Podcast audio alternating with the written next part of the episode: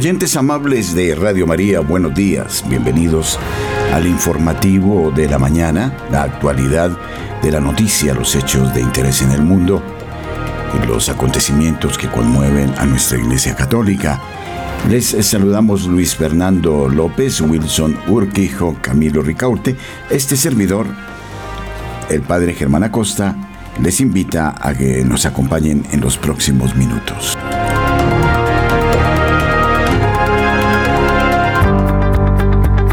La opinión, el análisis. Editorial en Radio María.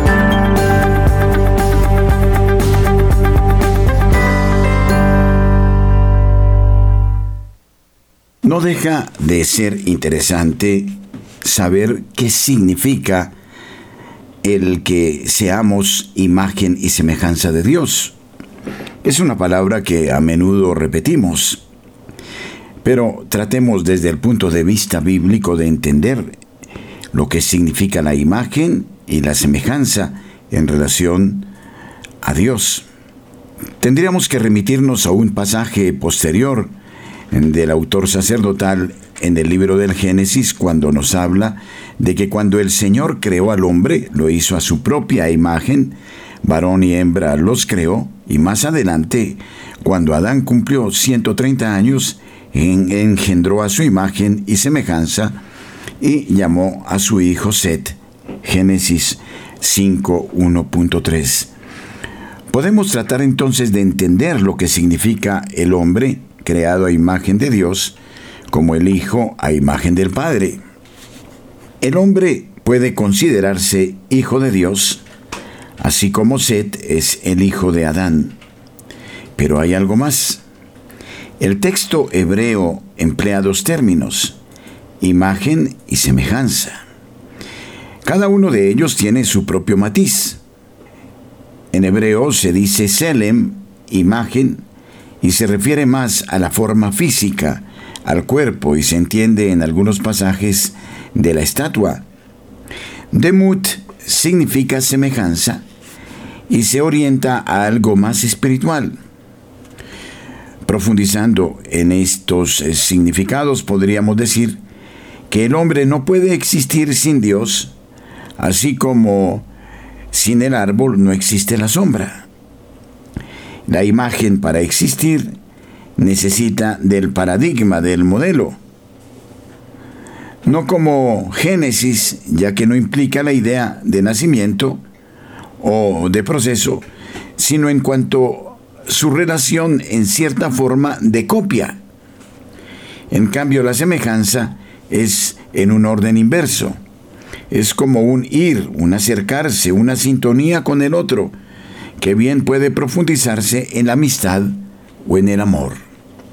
Es bueno notar que cuando se habla del hombre, Adam o Adam, se refiere a la humanidad bisexuada. Creó Dios al hombre, varón y hembra los creó. Y esto sí que es actual. Y así lo entiende la Academia de la Lengua Española cuando habla del hombre. Se refiere al sentido bíblico Adam, es decir, a la humanidad bisexuada, al hombre y a la mujer. El hombre y la mujer están en capacidad de establecer una relación interpersonal con Dios y son la única criatura capaz de hablar con Dios de tú a tú. Y la humanidad recibe de Dios el poder de dominar la tierra como reflejo de su creador. El hombre, como imagen de Dios, tiene en sus manos las mismas cosas que Dios ha hecho. Él es imagen de Dios como dominador, no porque esta misión de soberanía sobre la creación pertenezca a la semejanza con Dios, sino más bien porque, como consecuencia de ser imagen de Dios, puede dominar la creación. Pero ¿cómo ejerce este dominio la humanidad en cuanto imagen de Dios? Todas las cosas que rodean al hombre son criaturas de Dios y han sido creadas para su servicio. El hombre no puede dominar al hombre porque el dominio del hombre sobre el hombre falsea la imagen de Dios. El hombre y la mujer se complementan como varón y mujer, y los dos se comprometen a someter el mundo sin poner en peligro al hombre.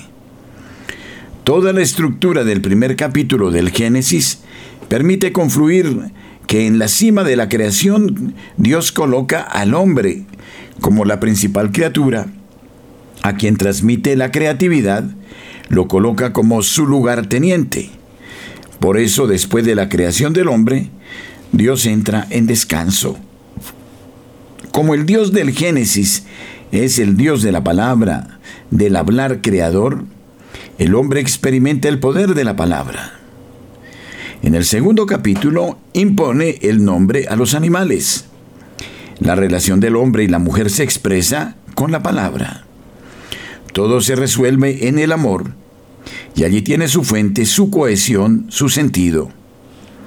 De una manera diferente se sintetiza lo que para el hombre significa ser imagen de Dios.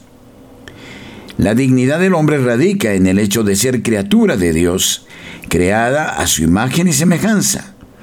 De allí se deriva su dignidad. El Salmo 8, al describir esta dignidad humana, llega a decir, lo hiciste poco menos que un Dios, lo coronaste de gloria y dignidad, le diste el mando sobre las obras de tus manos, todo lo sometiste bajo sus pies. Salmo 8, versículos 6 y 7. Llama la atención el hecho que en la Declaración de los Derechos Humanos se hable de la fraternidad, un tema predilecto en la revelación tanto del Antiguo como del Nuevo Testamento. Esto significa que el hombre, si bien está llamado a dominar la naturaleza, lo hace con la conciencia del Dios que quien mediante su palabra creó. Y por ende es lugarteniente, como hemos señalado, pero no es el dueño. Así lo dice incluso Jesucristo en la parábola de la viña y los malos viñadores. Se creyeron ellos dueños de la viña. En realidad la viña tenía otro patrón. El patrón envía a la viña a cobrar lo que eh, a él le pertenece y los viñadores azotan y matan a los siervos y finalmente él va como dueño a la viña y también es eliminado. Esta es la realidad, la tragedia de la humanidad hoy. El hombre, que es imagen y semejanza de Dios, y en ese sentido depende de Dios, y al mismo tiempo tiene la posibilidad de relacionarse con Dios, ha eliminado este concepto y ha generado el egoísmo, la plutocracia, el agiotismo y todo tipo de nefandades en las que precisamente hay que hacer a un lado a Dios para los intereses mezquinos de unos pocos. Esta es la realidad de fondo que nos está manteniendo en vilo ante los conceptos de un nuevo orden mundial. Se desdibuja la figura del hombre, deja de ser imagen y semejanza de Dios, Dios para ellos no existe y entonces impera la ley del más fuerte. Y de ahí para allá, ¿qué podemos esperar? Terrible, inimaginable, el infierno de Dante. No obstante, debemos luchar denodadamente por salvar el concepto de la auténtica imagen y de la verdadera semejanza del hombre con Dios, única posibilidad para que el planeta sobreviva. Nuestros corresponsales tienen la palabra en Notas Eclesiales.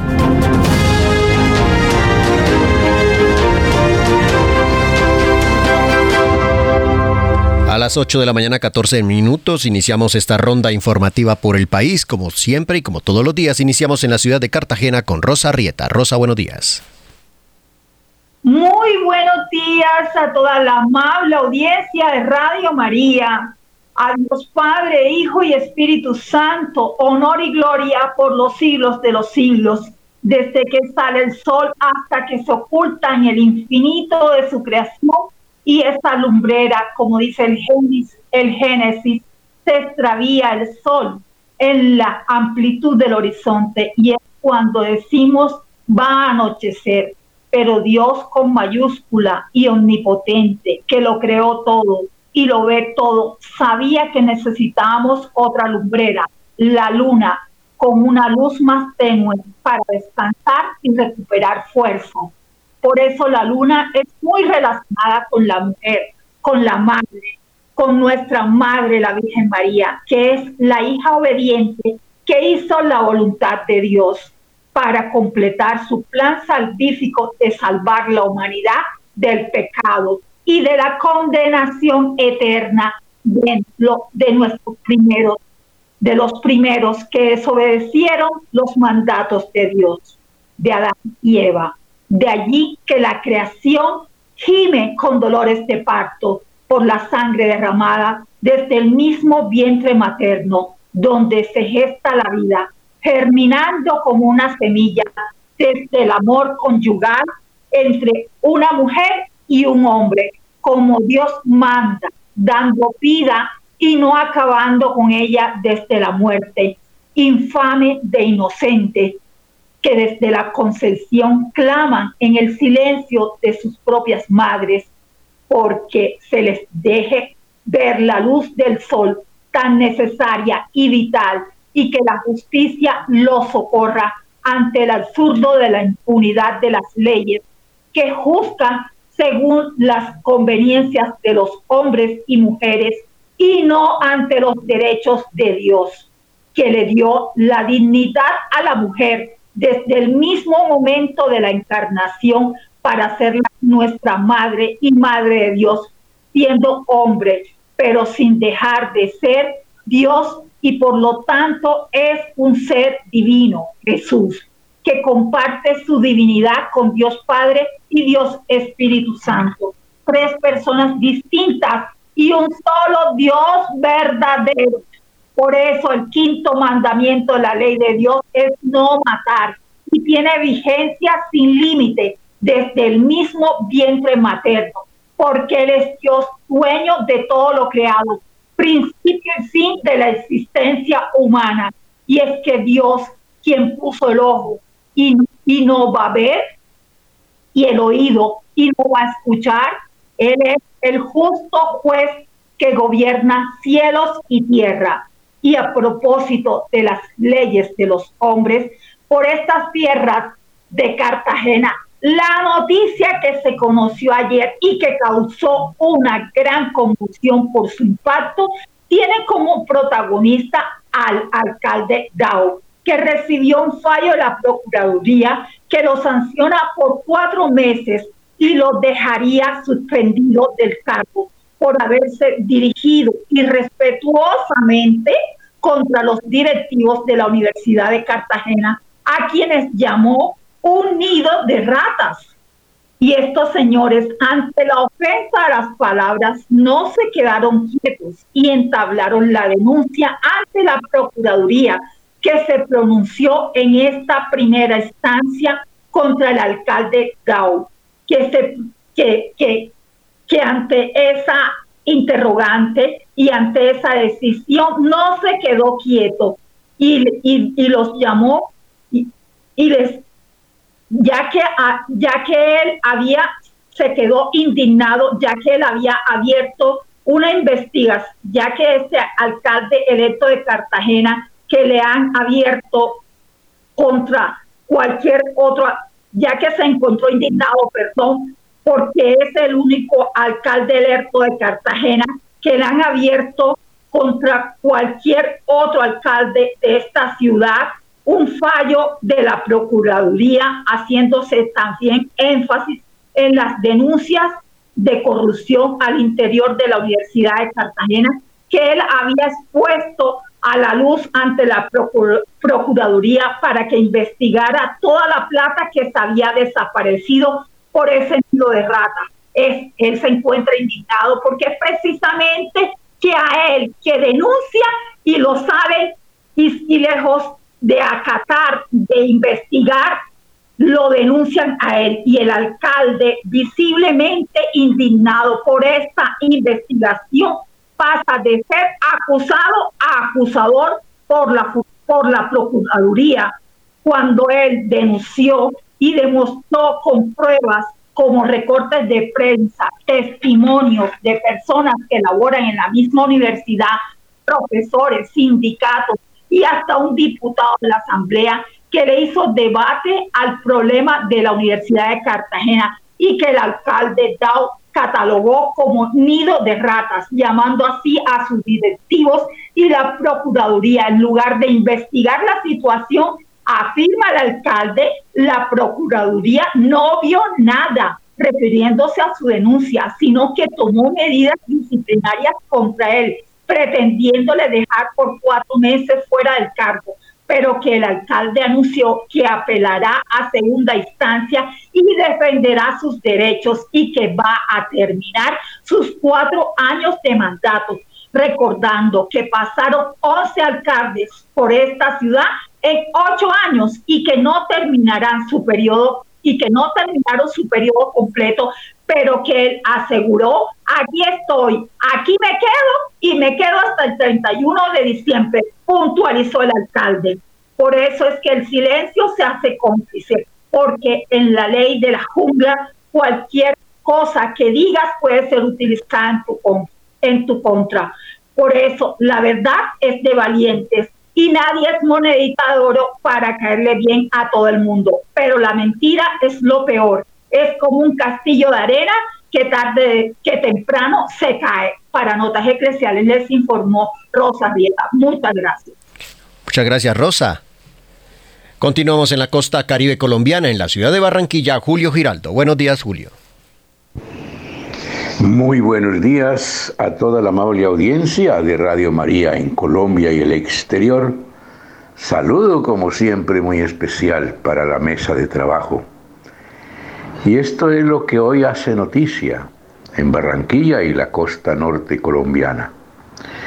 Por supuesto, Barranquilla, que es una ciudad que se ha caracterizado en todo Colombia por tener una afición al fútbol muy, pero muy bien definida, pues amaneció contenta y en fiesta por el triunfo de la selección Colombia femenina en el Mundial que se está jugando en este momento.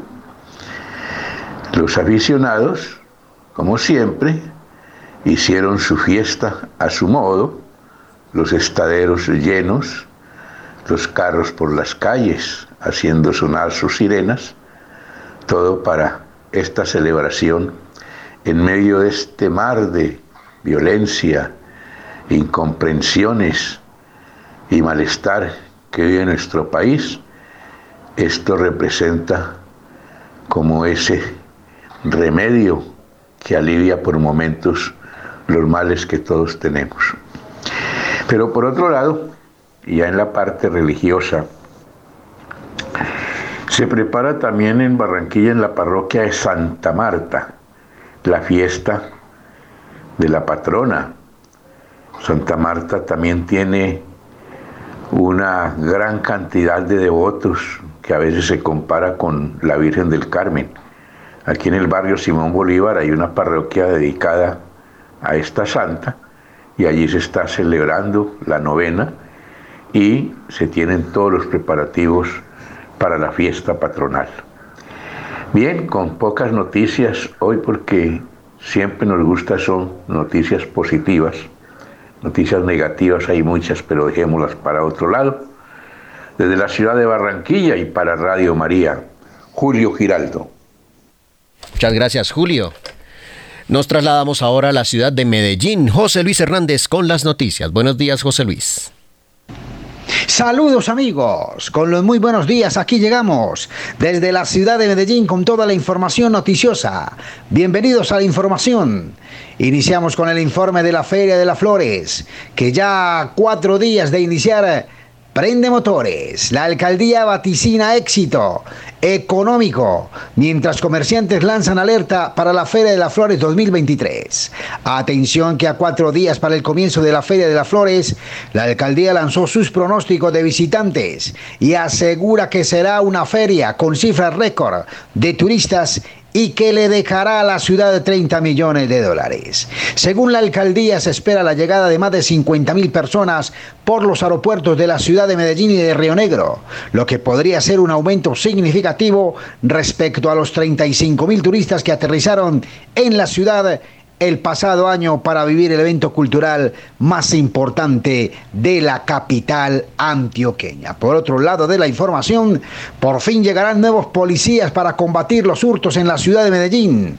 Atención que después de un largo y tira y afloje por parte del distrito y gobierno nacional, finalmente el Ministerio del Interior aprobó la llegada de 400 nuevos policías a Medellín que llegarán a la ciudad para seguir garantizando la seguridad y la convivencia en el distrito. Según eh, manifestó el alcalde de la ciudad, este lunes los nuevos uniformados llegarán exclusivamente para combatir el delito del hurto en las calles, quien reiteró que este esfuerzo en el pie de fuerza mitiga el déficit que llegó o mejor que quedó en la ciudad luego de que el gobierno nacional retirara paulatinamente 1.300 policías de la ciudad de Medellín. En otro lado de la información, digamos que todo un éxito fue el decimosexto encuentro arquidiocesano de nuestra evangelización en la ciudad de Medellín. Pasión por la evangelización fue el tema y el lema Arde tu corazón misionero,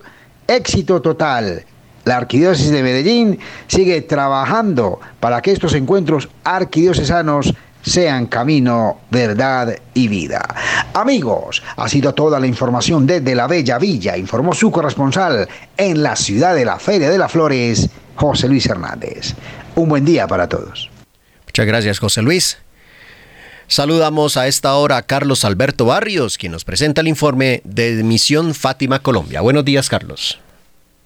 Un cordial saludo a todos los oyentes de Notas Eclesiales de Radio María. Este es un reporte de parte de Misión Fátima Colombia para todos ustedes. Un abrazo a toda la mesa de trabajo.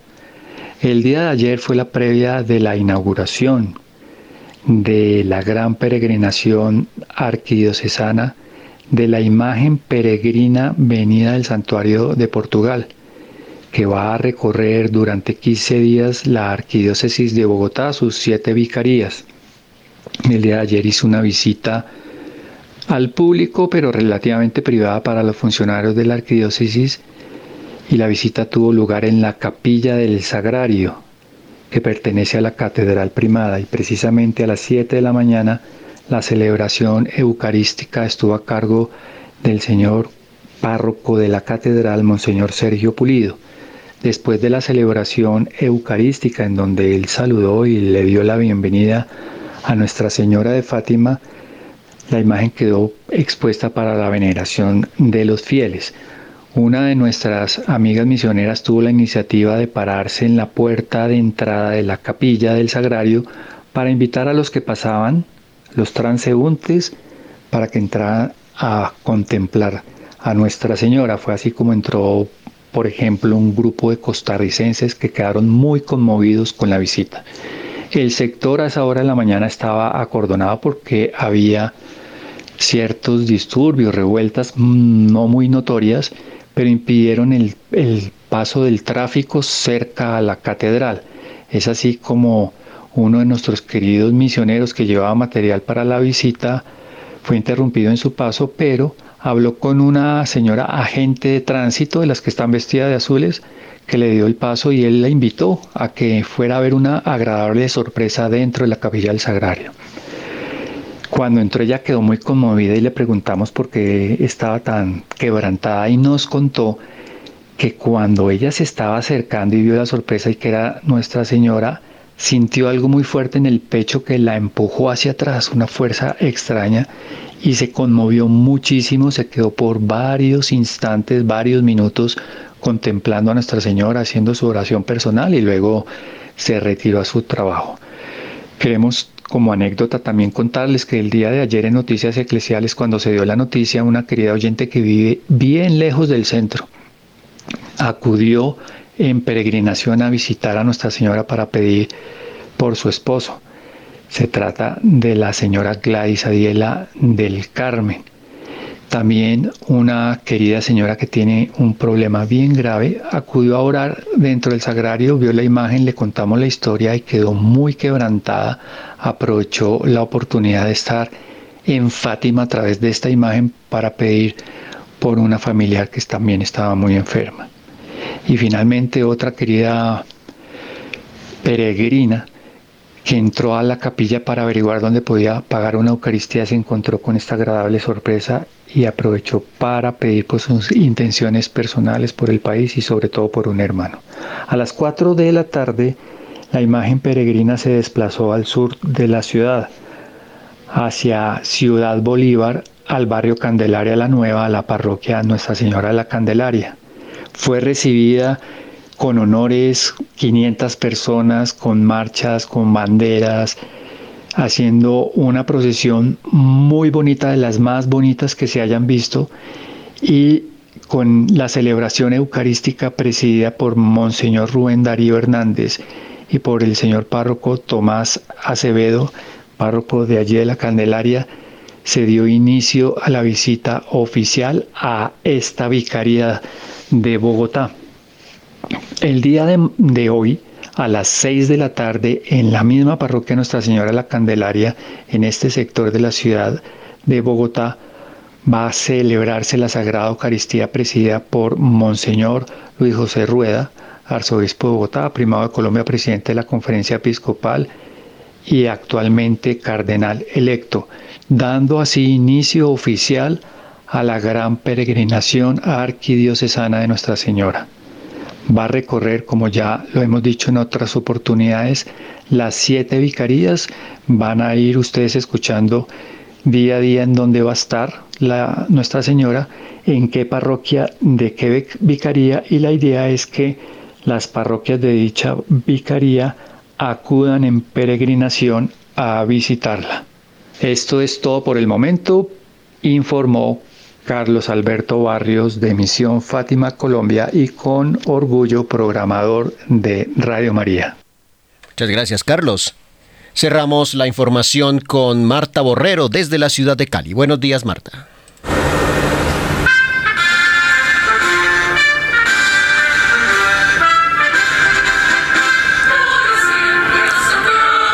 Feliz cumpleaños Santiago de Cali.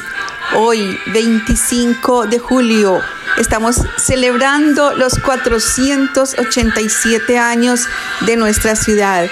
Un 25 de julio de 1536 día del apóstol Santiago, al son de fantasías, tambores y enarbolando el pendón de Castilla en tierras del aguerrido cacique Petecuy y a orillas de un hermoso río que rumoroso desciende de la cordillera occidental, don Sebastián Moyano, quien se apellidaba de Belalcázar, nombre del pequeño pueblo de Extremadura, antes llamado Gaete, donde había nacido hacia el 1480, fundó a Santiago de Cali. Villa y río llevan el mismo nombre, etimología que continúa aún en el misterio. Felicitaciones, Santiago de Cali, te bendecimos. Le damos gracias a Dios por esta tierra y la cubrimos con la preciosa sangre de Jesucristo nuestro Señor. Queremos hoy invitarles a las celebraciones que vamos a tener en Santiago de Cali. Eh, van a ser muchísimas. estamos con un show tecnológico de luces interactivas con el que la alcaldía ha venido ambientando el cumpleaños número 487 de Cali. Hoy martes 25 de julio se ha diseñado una programación que incluye actos protocolarios, presentaciones artísticas y un tributo a las oportunidades que brinda la capital del valle. La programación empezará a las 7 de la mañana con una ofrenda floral en el monumento al fundador Sebastián de Belalcázar. A las 9 de la mañana se realizarán actos protocolarios a cargo de las autoridades civiles y militares en honor de la Fundación de Cali, hecho que dará paso a la disertación por parte de historiadores de la ciudad en un conversatorio. En horas de la tarde se hará el juramento de bienvenida a los mil beneficiarios del programa Todas y Todos a Estudiar Inglés, acto que tendrá lugar en la plazoleta del CAMP a las 5 de la tarde. Las actividades finalizarán con la presentación del timbalero Tirso Duarte, quien ofrecerá un concierto gratuito con sus éxitos. Mientras tanto, en el Parque Central del Río Cali, el famoso Parque de las Piedras, y en la plazoleta de la capilla de San Antonio y en el Parque Panamericano de las Banderas, los caleños podrán disfrutar de shows de luces interactivas que reafirman la identidad de nuestra ciudad y sus valores. Invitados todos a participar de estas celebraciones y demos gracias. Oremos por Santiago de Cali. Soy Marta Borrero para las notas eclesiales de la Radio María.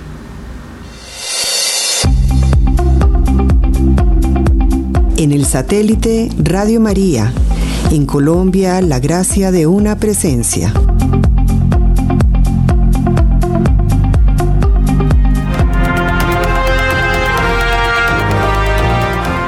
Del 24 al 28 de julio, esta semana, por primera vez, la Iglesia Católica Colombiana celebrará la Semana de la Fertilidad.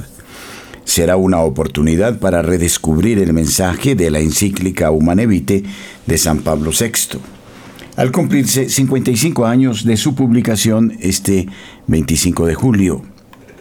Los departamentos de promoción y defensa de la vida, matrimonio y familia de la Conferencia Episcopal de Colombia liderarán cada noche a las 7 un espacio de conversación virtual, webinar en el que con la participación de expertos e invitados especiales se desarrollarán los aspectos más relevantes de este texto del Magisterio de la Iglesia. Además, se presentarán los métodos de regulación natural de la fertilidad más usados, el sintotérmico, el de Billings y el de Crichton. Humanevite proclama y defiende la dignidad de la vida humana, así como de la belleza de la sexualidad y la procreación, un enfoque que resulta profético y pertinente de abordar en el contexto actual. Precisamente el Papa Francisco en la exhortación a Moris Leticia pidió redescubrir el mensaje de la encíclica Humane Vitae de Pablo VI, que hace hincapié en la necesidad de respetar la dignidad de la persona en la valoración moral de los métodos de regulación de la natalidad. Amoris Leticia, número 82.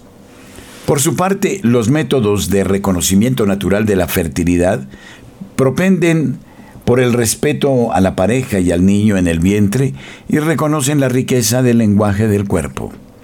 Además, desarrollan una relación interpersonal más profunda entre los esposos, basada en la comunicación, las decisiones compartidas y el respeto recíproco, fortaleciendo el matrimonio y la vida familiar. Todos estos temas se van a desarrollar en eh, las charlas que serán transmitidas cada noche a través de la página de Facebook y el canal de YouTube de la Conferencia Episcopal de Colombia de esta manera. Lunes 24 de julio, Humane Vitae, aniversario 55 de la encíclica. Monseñor Mauricio Vélez, Historia del documento, Nuevos aspectos del problema y competencia del magisterio. Doctora Catalina Trujillo, el recurso a los tiempos fecundos, principios doctrinales. El padre Raúl Telles, directivas pastorales y espiritualidad. El martes 25 de julio, la dimensión integral del reconocimiento de la fertilidad. La doctora Nasli Prestandoria, la dimensión biológica y de la salud, beneficios de la continencia periódica para la sexualidad y la realidad de los anticonceptivos. Gladys Mireya Castro y Jesús Meneses, la dimensión psicoafectiva, beneficios para la vida de pareja. La hermana Paloma de la comunidad guadalupana eucarística del Padre Celestial, el camino de la espiritualidad conyugal. Miércoles 26 de julio, el método sintotérmico, explicación y testimonio de los esposos Mario Huitrago y Alexandra Muñoz, Lina Ovalle y Juan Carlos González. Jueves 27 de julio, el método Billings. Explicación por parte de la doctora María Piedad Puerta. Testimonios de los esposos Judy Giraldo y Fernando Cabrera, Julián Hernández y Carlos Castro. Viernes 28 de julio, el método Crichton. Explicación por parte de la doctora Marta Elena Soto. Testimonios de Carolina Trujillo y Viviana Vanegas. Somos invitados entonces a participar, a seguir muy de cerca estas conferencias a lo largo de la presente semana. No dejamos de invitar a nuestros oyentes para vincularse a las distintas iniciativas que Radio María lleva adelante. El bono de generosidad nos es definitivo a lo largo del año para dar curso a proyectos y para atender a las fundamentales exigencias de una tarea como esta desde el punto de vista económico. De nuevo, Reitero la invitación a las personas que quieran hacer parte de la peregrinación a los santuarios marianos de Europa a partir del próximo primero de octubre.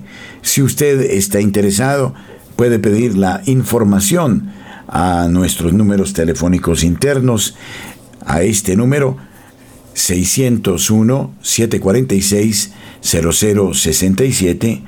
Les daremos a ustedes la información pertinente.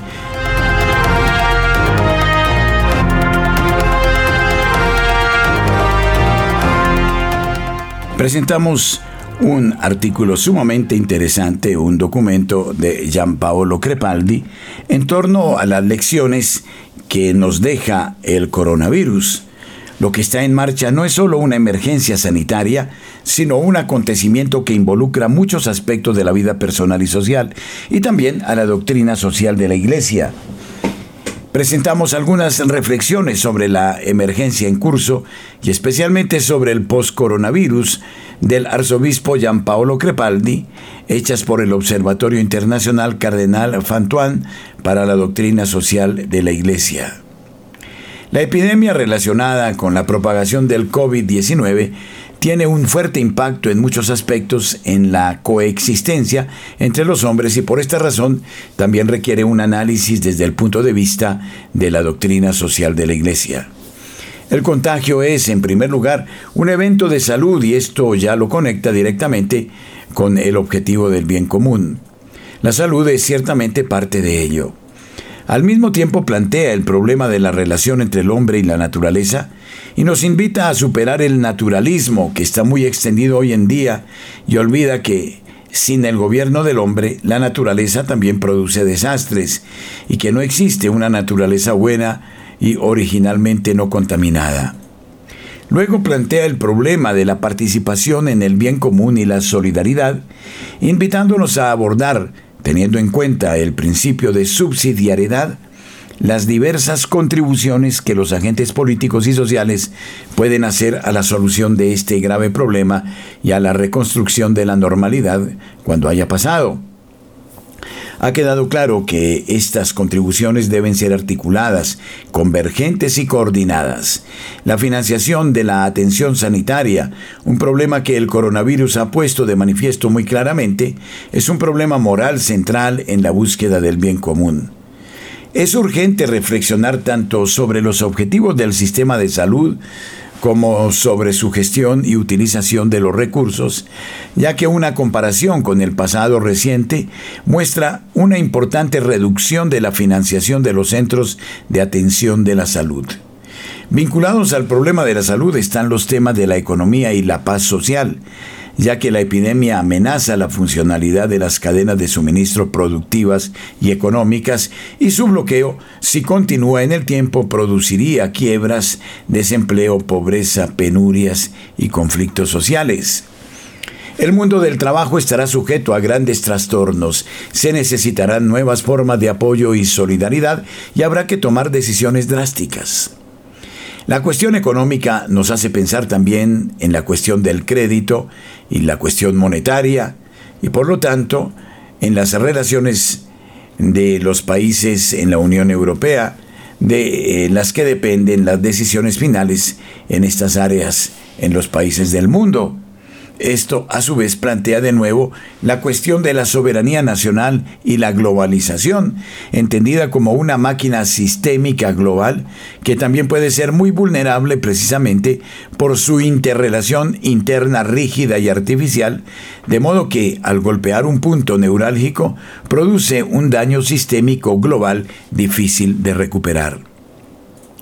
Cuando los niveles sociales más bajos sean privados de la soberanía, todos irán detrás.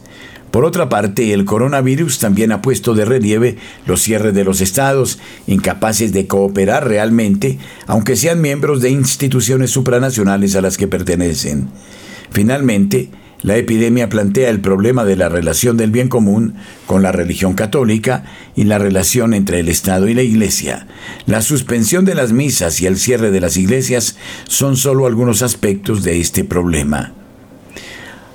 Así parece ser el complejo cuadro de los problemas conectados con la epidemia del coronavirus. Son temas que tienen que ver con la doctrina social de la Iglesia, por lo que nuestro observatorio se siente llamado a hacer una reflexión, a ofrecerla, pidiendo otras aportaciones en ese sentido. La encíclica Caritas in Veritate de Benedicto XVI, escrita en 2009 en el momento de otra crisis, afirmaba que la crisis nos obliga a rediseñar nuestro camino, a darnos nuevas reglas y a encontrar nuevas formas de compromiso, a centrarnos en las experiencias positivas y a rechazar las negativas. La crisis se convierte así en una oportunidad para el discernimiento y la nueva planificación, dice el número 21. Las sociedades estaban y están atravesadas por varias formas ideológicas de naturalismo que la experiencia de esta epidemia podría corregir.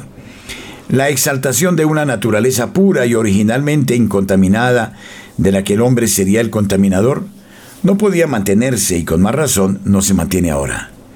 La idea de una madre tierra originalmente dotada de su propio equilibrio armonioso, con cuyo espíritu el hombre debería conectar para encontrar la relación correcta con las cosas y consigo mismo, es una estupidez con la que esta experiencia podría acabar. La naturaleza debe ser gobernada por el hombre, y las nuevas ideologías panteístas, y no solo posmodernas, son ideologías inhumanas. La naturaleza, en el sentido naturalista del término, también produce desequilibrios y enfermedades, y por esta razón debe ser humanizada. No es el hombre el que debe naturalizarse, sino la naturaleza la que debe humanizarse. La revelación nos enseña que la creación está confiada al cuidado y gobierno del hombre en vista del objetivo final que es Dios.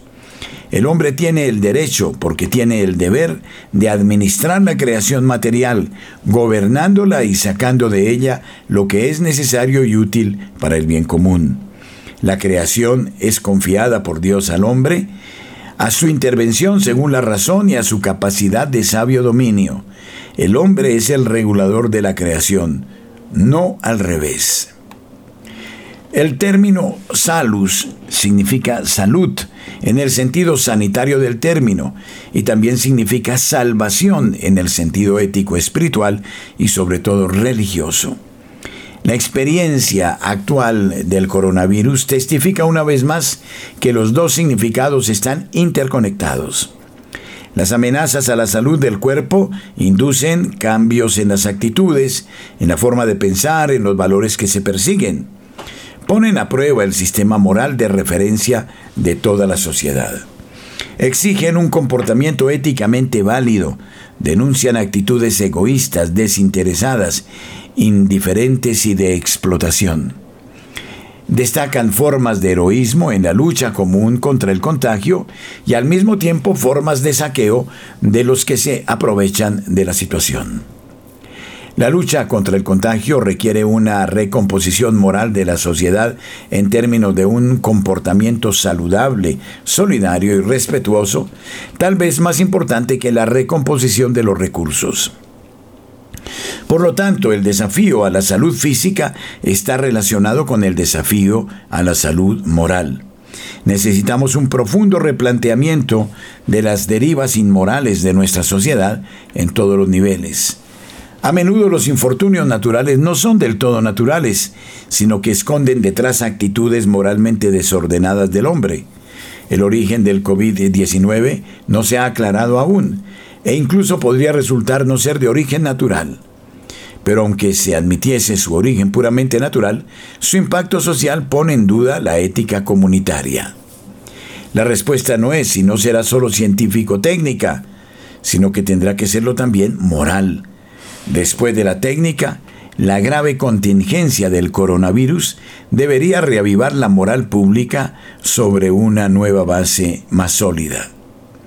La participación ética es necesaria porque el bien común está en juego. La epidemia de coronavirus contradice a todos aquellos que han argumentado que el bien común como fin moral no existe. Si ese fuera el caso, ¿a qué se comprometerían y por qué estarían luchando todas las personas dentro y fuera de las instituciones? ¿A qué compromiso estarían obligados los ciudadanos mediante ordenanzas restrictivas si no fuera a un compromiso moral por el bien común? ¿Basado en qué se dice que ciertos comportamientos en este momento son necesarios? Aquellos que negaron la existencia del bien común o que confiaron su consecución solo a técnicas, pero no al compromiso moral por el bien, se ven hoy contradichos por los hechos. Es el bien común el que nos dice que la salud es un bien que todos debemos promover. Es el bien común el que nos dice que la palabra salud tiene dos significados. ¿Se agrandará esta experiencia del coronavirus hasta el punto de profundizar y ampliar este concepto de bien común? Mientras luchamos por salvar la vida de muchas personas, no cesan los procedimientos de abortos, ni cesan las ventas de píldoras abortivas, ni cesan las prácticas de eutanasia, ni los sacrificios de embriones humanos y muchas otras prácticas contra la vida y la familia. Si se redescubre el bien común y la necesidad de una participación coral a su favor en la lucha contra la epidemia, habría que tener el valor intelectual y la voluntad de extender el concepto hasta donde sea naturalmente necesario. La movilización en curso contra la propagación del coronavirus ha implicado a muchos niveles, a veces coordinados, a veces menos. Hay diferentes tareas que cada uno ha llevado a cabo de acuerdo con sus responsabilidades. Una vez pasada la tormenta, esto permitirá revisar lo que no ha funcionado bien en la cadena subsidiaria y redescubrir el importante principio de subsidiariedad para aplicarlo mejor y aplicarlo en todos los campos posibles. Hay que valorar una experiencia particular la subsidiariedad debe ser para y no como una defensa de. Debe ser para el bien común y por lo tanto debe tener un fundamento ético y no solo político o funcionalista. Un fundamento ético basado en el orden natural y finalista de la vida social. La ocasión es propicia para abandonar las visiones convencionales de los valores y objetivos sociales. Un punto importante que ahora se destaca en emergencia del coronavirus es el papel subsidiario del crédito. El bloqueo de grandes sectores de la economía para garantizar un mayor eh, modo de seguridad sanitaria y reducir la propagación del virus está provocando una crisis económica, especialmente en términos de liquidez para las empresas y los hogares. Si la crisis durase mucho tiempo, se espera una crisis en el círculo de la producción y del consumo, con el fantasma del desempleo en la sombra. Frente a estas necesidades, el papel del crédito puede ser fundamental y el sistema financiero podría redimirse de las muchas dilapidaciones censurables y reprochables del pasado reciente. La experiencia actual del coronavirus también nos obliga a reconsiderar los dos conceptos de globalización y soberanía nacional. Existe una globalización que ve al planeta entero como un sistema de conexiones y uniones rígidas, una construcción artificial gobernada por trabajadores, una serie de vasos comunicantes aparentemente inquebrantables. Sin embargo, este concepto también ha demostrado ser débil porque es suficiente para golpear el sistema en un punto y crear un efecto dominó en avalancha. La epidemia puede poner en crisis el sistema sanitario. Las cuarentenas ponen en crisis el sistema productivo. Esto provoca el colapso del sistema económico. La pobreza y el desempleo ya no alimentan el sistema crediticio. El debilitamiento de la población la expone a nuevas epidemias y así sucesivamente en una serie de círculos viciosos de extensión planetaria. La globalización había presentado hasta ayer sus esplendores y glorias de perfecto funcionamiento técnico-funcional, de incuestionable certeza sobre la obsolescencia de los estados y naciones, de valor absoluto de la sociedad abierta, un único mundo, una única religión, una única moral universal, un único pueblo globalista, una única autoridad mundial. Pero entonces, un virus puede ser suficiente para derribar el sistema, ya que los niveles no globales de respuesta han sido desactivados. La experiencia que estamos viviendo nos advierte contra una sociedad abierta, entendida de esta manera, tanto porque se pone en manos del poder de unos pocos, como porque otras manos podrían derribarla como un castillo de naipes. Esto no significa negar la importancia de la colaboración internacional que requieren las pandemias, pero esta colaboración no tiene nada que ver con estructuras colectivas, mecánicas automáticas y sistemas a nivel mundial. La experiencia de estos días ha demostrado que una Unión Europea una vez más dividida y fantasmagórica ha aparecido. Han surgido disputas egoístas entre los Estados miembros en lugar de cooperación. Italia se ha quedado sola y aislada. La Comisión Europea ha intervenido tarde y el Banco Central Europeo ha intervenido mal. Frente a la epidemia, cada Estado ha tomado medidas para cerrarse. Los recursos necesarios para que, por ejemplo, Italia pudiera hacer frente a la situación de emergencia que en otros tiempos habría podido encontrar autónomamente con la devaluación de la moneda, dependen ahora de las decisiones de la Unión Europea ante la cual debe postrarse. El coronavirus ha demostrado definitivamente la artificialidad de la Unión Europea, que es incapaz de hacer cooperar entre sí a los estados sobre lo que se ha superpuesto para adquirir la soberanía.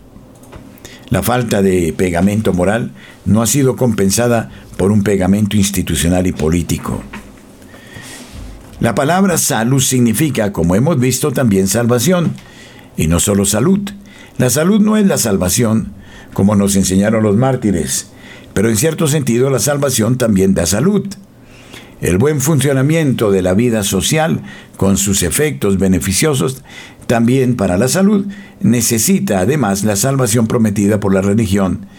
El hombre no se desarrolla solo con sus propias fuerzas. Caritas in Veritate 11.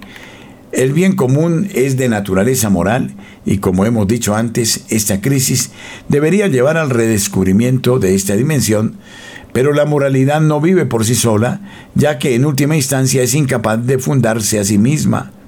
Aquí surge el problema de la relación esencial de la vida política con la religión, la que mejor garantiza la verdad de la vida política.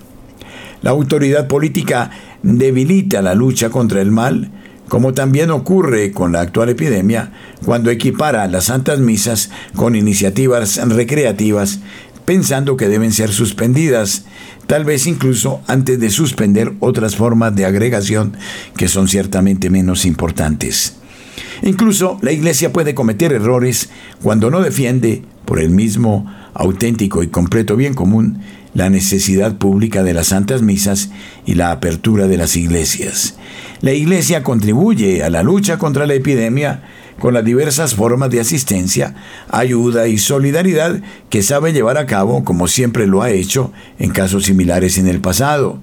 Sin embargo, es necesario mantener una gran atención a la dimensión religiosa de su contribución para que no se considere una simple expresión de la sociedad civil. Por esta razón, es de gran valor lo que el Papa dijo cuando rezó al Espíritu Santo para dar a los pastores la capacidad pastoral y el discernimiento para proporcionar medidas que no dejen al fiel pueblo de Dios solo, que el pueblo de Dios se sienta acompañado por los pastores y el consuelo de la palabra de Dios, los sacramentos y la oración, naturalmente con el sentido común y la prudencia que la situación requiere. Esta emergencia del coronavirus puede ser experimentada por todos como si Dios no existiera.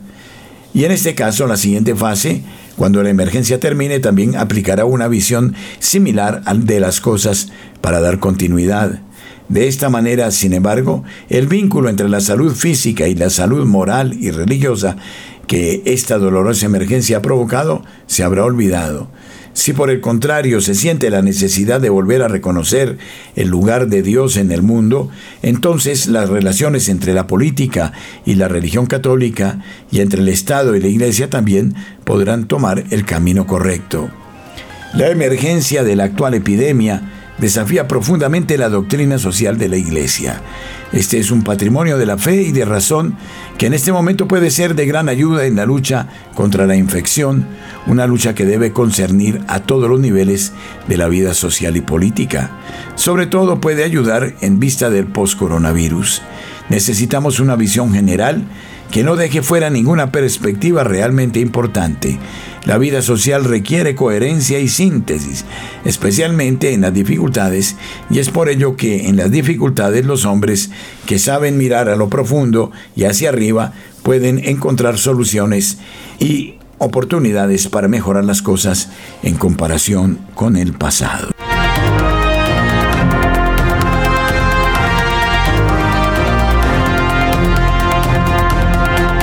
Gracias por habernos acompañado hasta este momento. El Señor les bendiga y les proteja.